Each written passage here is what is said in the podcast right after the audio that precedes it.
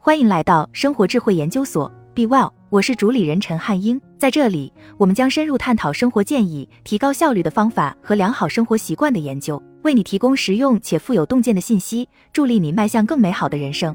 一、两种思维上的偏见。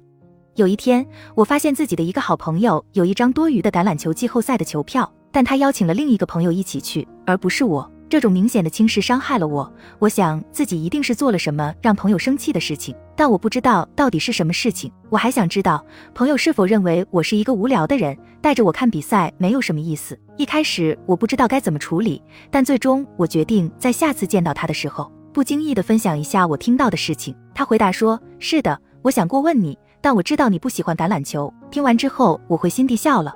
部分原因是这是事实。部分原因是我意识到，由于我太专注于这件事对我的影响，而忽略了对他们邀请我看比赛这件事更具可能性的解释。这个例子强调了两种有偏见的思维方式。第一种是个人化，即认为自己是负面事件的原因，尽管很少或没有证据支持这种观点。就我而言，我认为自己错过了一个机会，是因为我惹恼了朋友，尽管我不知道自己做了什么。第二种是读心术，即认为某人正在对你做出批判性的判断。尤其是在你没有收到直接反馈的情况下。同样的，以我个人为例，我假设朋友认为带我去看比赛没意思，而我的想法仅仅基于自己没有被邀请这一事实。你可以在很多日常经历中找到这些类似想法的例子。个人化可以出现在任何事件之中，但对一些人来说，当其他人参与进来时，个人化最突出。假设你遇到了一个相对较小的社交挫折，比如在网上分享了朋友的照片，后来才发现其中一个朋友讨厌他在照片中的样子。在这种情况下，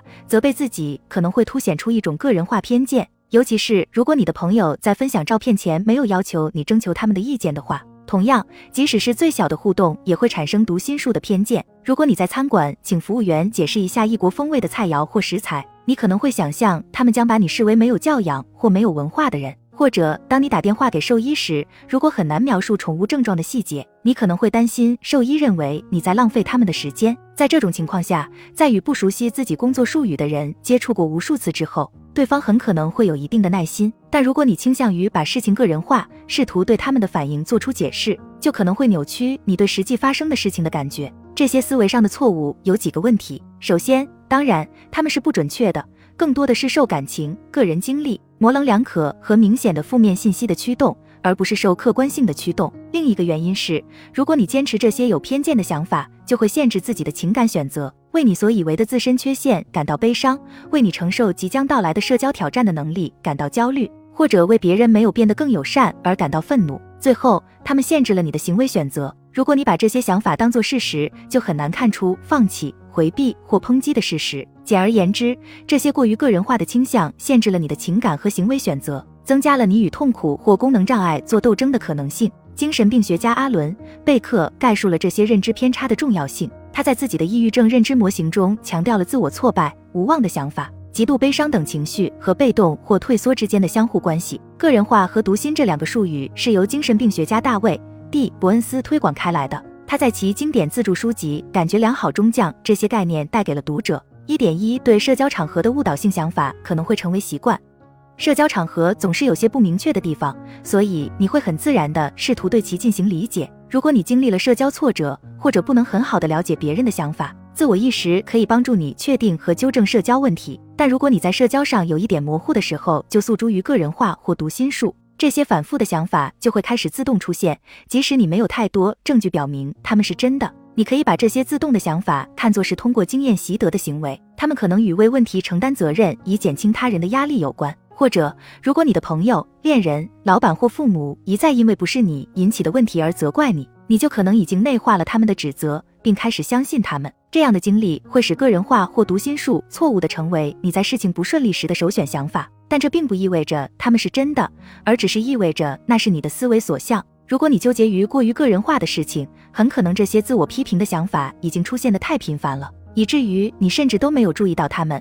尤其是当你被伴随而来的不舒服感觉和冲动所包围时，你可以把这些习得的自动想法与帮助你完成已经做了无数次的活动的程序性想法相比较。比如开车，通常情况下，认为问题是你的错。或者别人一定在负面评价你的想法会被其他类型的扭曲思维所加重。你可能不仅把一个模棱两可的行为视为对你个人的轻视，还告诉自己这反映了你的问题，一个将永远持续下去并影响你所做的一切的问题。这种个人的、永久的、普遍的解释是心理学家马丁·塞利格曼所描述的所谓三 P。他们经常同时出现。如果你强烈的相信这些想法，就限制了自己改变或解决问题的选择。然而，通过练习，你可以学会有选择的去对待那些需要认真对待的想法和那些你不需要去理会的想法。你将能够采用更现实的信念来面对你自己和具有挑战性的社会情况，制定更有用的计划来解决问题或为未来做准备，并努力克服阻碍自己的困难情绪，而不是总是把事情归咎于个人并陷入困境。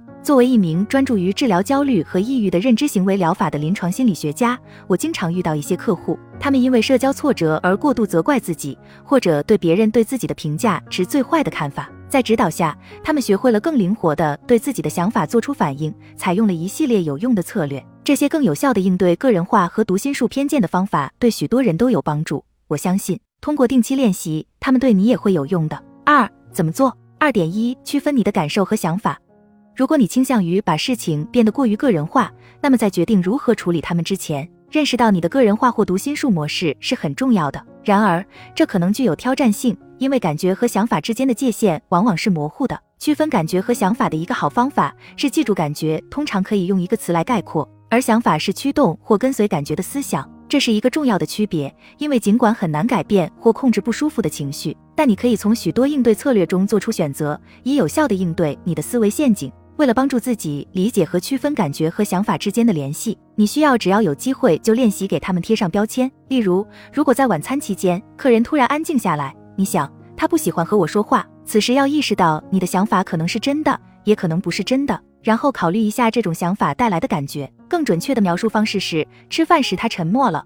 我觉得很难过，因为我以为他不喜欢和我说话。记住，感觉是无可争议的，你只是感觉到了自己的感觉，即使你不希望有这种感觉。而从另一方面来看，你的想法则可以被挑战、修改，或者被更现实、更有用的想法所取代。二点二，寻找你正在个人化或读心术的迹象。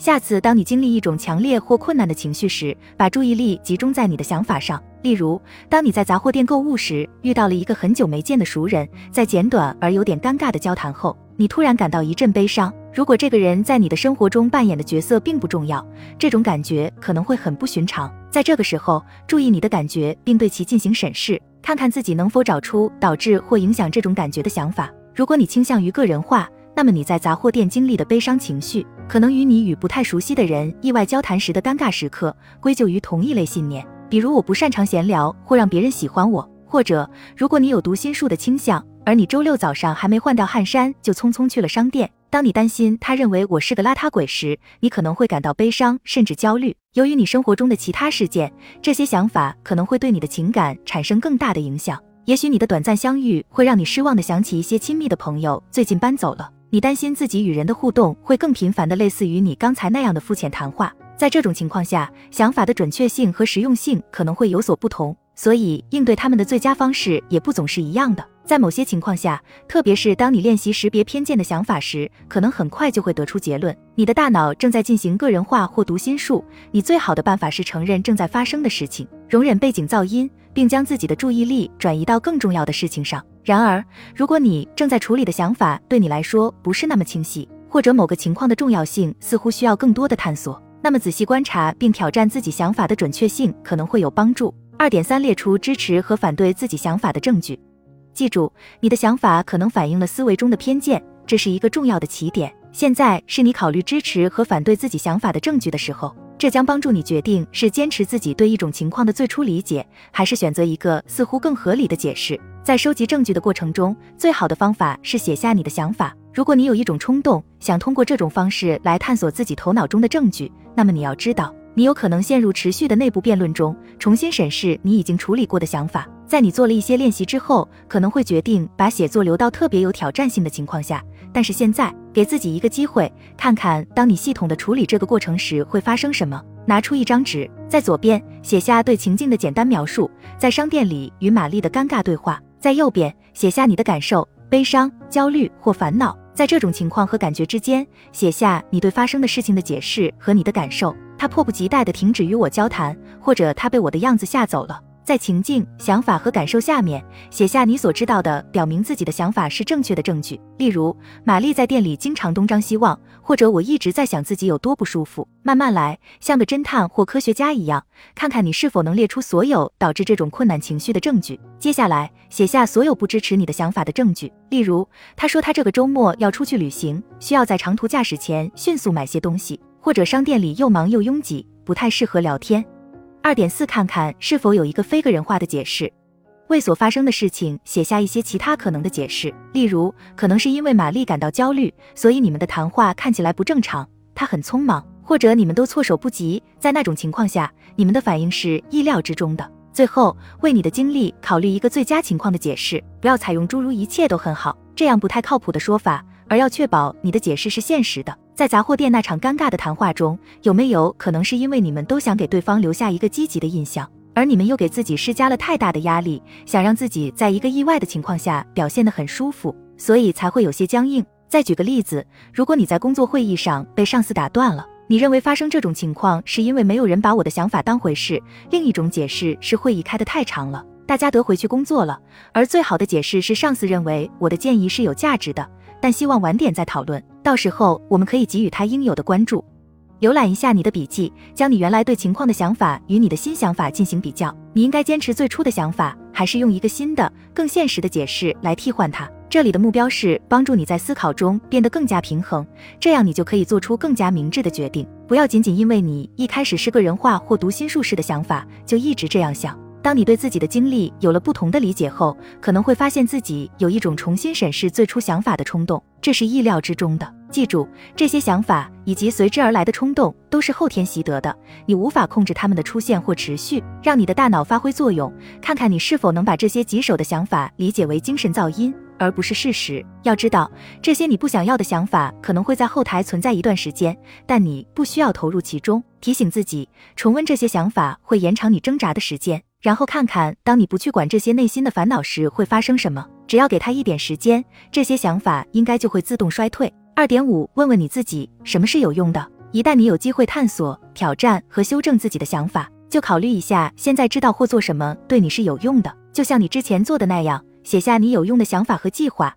以确保自己能记住它们。那么，什么是有用的呢？如果你过于个人化，经常忽略那些能帮助你客观思考的细节，那么承认你思维中的偏见。为挑战和修正自己的信念而给予自己信任，并寻找其他解释可能会很有用。有用的思考可能还包括提醒自己注意那些不值得你更多关注的个人化和读心术的明显例子，以及轻轻地放下过度思考的冲动，放松自己与不想要的想法和随之而来的困难情绪做斗争的计划。当你清楚地知道自己没有像你希望的那样有效地处理一个社会挑战时，有用的思考可以包括多个计划，客观的思考发生了什么，不要对自己太苛刻。并采取行动解决实际问题，这可能包括回过头来澄清一个错误的沟通，培养更有效的表达自我的技能，或者消除未来社会成功的其他障碍。如果你正在探索想在社交场合优先考虑的行为，那么可以制定一个计划来解决你最大的担忧。例如，如果你认为自己不擅长闲聊，那就准备好对大家分享的情况或时事发表简短的评论。这样很容易看出其他人是否想聊天。如果你担心自己在工作会议上参与的不够，可以计划在每次会议上至少问一个问题，分享一个想法或为他人提供支持。如果你很难理解别人的行为或意图，可能会决定在不确定别人在传达什么的时候，礼貌地表达自己，并要求对方澄清。解决这个问题的一个好方法是指出那些看起来模糊的东西，提到理解正在发生的事情的重要性，说明你认为对方在表达什么，并寻求反馈。如果你决定练习一种新的、可能有用的社交行为，请记住，改变是困难的，所以把幻想的冲动放在一边，制定一个现实的计划，通过微小但持续的改变，为自己的成功奠定基础。这一点很重要，因为如果你努力贯彻自己的目标，可能会在无意中加强自己对个人化或读心术的承诺。一个很好的经验法则是，致力于你所能做的有意义的最小改变。如果你观察到自己正在做出这些改变，就会对自己应对社会挑战的能力更有信心。这将对目前阻碍你的偏见信念进行一个积极的反击。二点六，接受合理数量的不确定性。就其本质而言，社会互动包含一定程度的模糊性或不确定性。虽然你不能控制别人的想法，也不能真正读懂他们的想法，但你可以制定改变的计划，练习通常有效的社会行为，并学会忍受社会风险带来的不确定性。你可以将注意力和精力转移到自己的行为上，以及在具有挑战性的社交场合中如何应对，而不是将注意力和精力转移到你所感知到的局限性或担心别人对你的看法上。把你的注意力和精力投入到自己能控制的事情上，可以让你更容易接受和容忍你不能控制的事情。你的自动思维和随之而来的不舒服的感觉，你可能很清楚自己想在社交场合如何表现自己，并不断练习这些行为，但你可能并不总是像你希望的那样光鲜亮丽，也不知道别人的反应如何。不过，你仍然能够产生足够的行为证据来更有力地判断自己，而不是继续那么执着于个人化或读心术。三、关键点：如何避免玻璃心？一思维错误限制了你的情感和行为选择，这包括个人化和读心术。二对社交场合的误导性解释会成为习惯，一直重复的话，过于个人化会变成一种条件反射。不过，你可以改变自己对这些想法的反应。三区分你的感觉和想法，虽然你的感觉是无可争议的，但你的自我批评的想法是可以被挑战、修改或取代的。四寻找你正在进行个人化或读心术的迹象。当你经历一种困难的情绪时，考虑一下它是否实在个人化或读心术之后产生的。五、列出支持和反对你想法的证据，试着写下你的困难感受、导致他的情况，以及你如何解释发生了什么，什么能支持你的解释，什么对他构成挑战。六、看看是否有一个不那么个人化的解释，考虑一下对所发生的事情采取另一种说法是否更有意义。七、问问你自己，什么是有用的？主动预测有偏见的想法的风险。并致力于有用的社会行为，这有助于减少对他人的言行过于个人化的倾向。八、接受合理数量的不确定性，你不可能总是知道别人对你的看法，但你可以决定如何表现自己。四、拓展的想法。四点一，注意你的 stuff。尽管你尽最大努力朝着更现实、更有用的思维和目标导向的行为发展，个人化。读心术和随之而来的感觉仍然可能出现，尤其是在最考验你的情况下。当你被强烈而持久的情绪所淹没，正在与过度思考、逃避、猛烈抨击或从事其他一些适得其反的行为的冲动做斗争时，承认并尝试以不同的方式与你的内心体验建立联系，可能会有所帮助。我们已经讨论了意识、挑战和改变自己想法的方法。现在，当你探索更多的机会时，首先将注意力转移到你在困难情况下的情绪体验上。试着注意情绪体验的这四个相互关联的组成部分。你可以用首字母缩写 stuff 来记住它们。感觉，你的身体在做什么？想法，你在想什么？冲动，你想做什么？不想做什么？感觉标签，你怎么定义自己的情感？这里有一个例子来帮助你注意到自己的 stuff。假设你和老板分享一个工作项目的计划，他看了你一眼，你认为他不同意。在那一刻，你可能会注意到，感觉出汗、胃部不适、心率加快。想法，他讨厌我的想法，我的想法很糟糕。冲动，避免和他说话或报复他的不支持。感觉标签，焦虑、压力大、愤怒。想象一下，如果你按照自己的 stuff 行动，可能会发生什么？如果你决定焦虑的避开老板，就永远不会搞清楚到底发生了什么。缺乏沟通可能会在工作中造成更多的紧张。如果你选择愤怒的指责他不支持你，他可能会进行报复，而且很难从冲突中恢复过来。在这两种情况下，你的行为会给自己更多的理由来批判自己。你可能会开始想：我不能和老板说话，或者老板讨厌我，我要被解雇了。请记住，当你把事情个人化时，你所经历的情绪可能是由不准确的自动想法驱动的。这就是为什么区分你的 stuff 和你选择如何回应是很重要的。为了让你对自己的 stuff 有更清晰的认识，这里有一些可以问自己的好问题。你可能会发现，写下这些问题的答案是有帮助的。我的 stuff 对我来说意味着什么？我是接受自己的 stuff，还是为此批评自己？我是试图与自己的 stuff 保持距离，还是对自己的 stuff 做出冲动的反应？我对自己思考问题和回应问题的方式满意吗？我想做些什么不同的事情？为什么？四点二，接受并改变。接受并改变这个口头禅是一个很好的提醒，让你练习接受自己真实的内心体验。不带评判，然后将你的注意力和行为转移到由价值观和长期目标驱动的有效反应上。从接受开始，下面是一些进一步理解 stuff 的方法。客观性，这是我认为自己被批判时身体的反应，在社交场合不明确时产生的想法，一种自动的想法，一种习得的反应，一种我不必采取行动的冲动，只是一种感觉，我用来描述自己感受的标签。可忍受的烦恼。我的 stuff 是一个不好但可以忍受的烦恼，我必须处理一段时间。它就像一只狗或猫，为了得到关注、犒赏或没有任何明确的理由而做不可预测的事情。它就像垃圾邮件、吵闹的邻居或者一场虚惊。虽然我很想让它停下来，但必须得处理一段时间。不过我可以忍受这种背景噪音。耐心、热情和善良，有情绪是正常的。不确定性对我来说真的很难。我想对自己有耐心，我在尽我所能克服自己的情绪，这样我才能对自己的反应感到满意。我想以对待正在经历困难时期的亲密朋友或家人那样对待自己。我不一定要做到完美。现在想想，在你接受了自己的 stuff 之后，想把自己的注意力和行为转向哪里？当你处理事情时，考虑一下你所做的情感驱动的选择，并考虑一下你未来想要选择的价值驱动的行为。这可以包括我们前面考虑的有效社会行为的计划。价值驱动行动的其他例子还有：以尊重的态度待人，寻求反馈以改善关系，为自己的行为负责。而且，当你感到不堪重负时，善待自己，学会接受和改变，不仅能帮助你忍受对事物的个人化带来的情绪挑战，还能帮助你更有效的行动，即使是在有挑战性的想法和感觉阻碍你的时候。五、相关文章和书籍。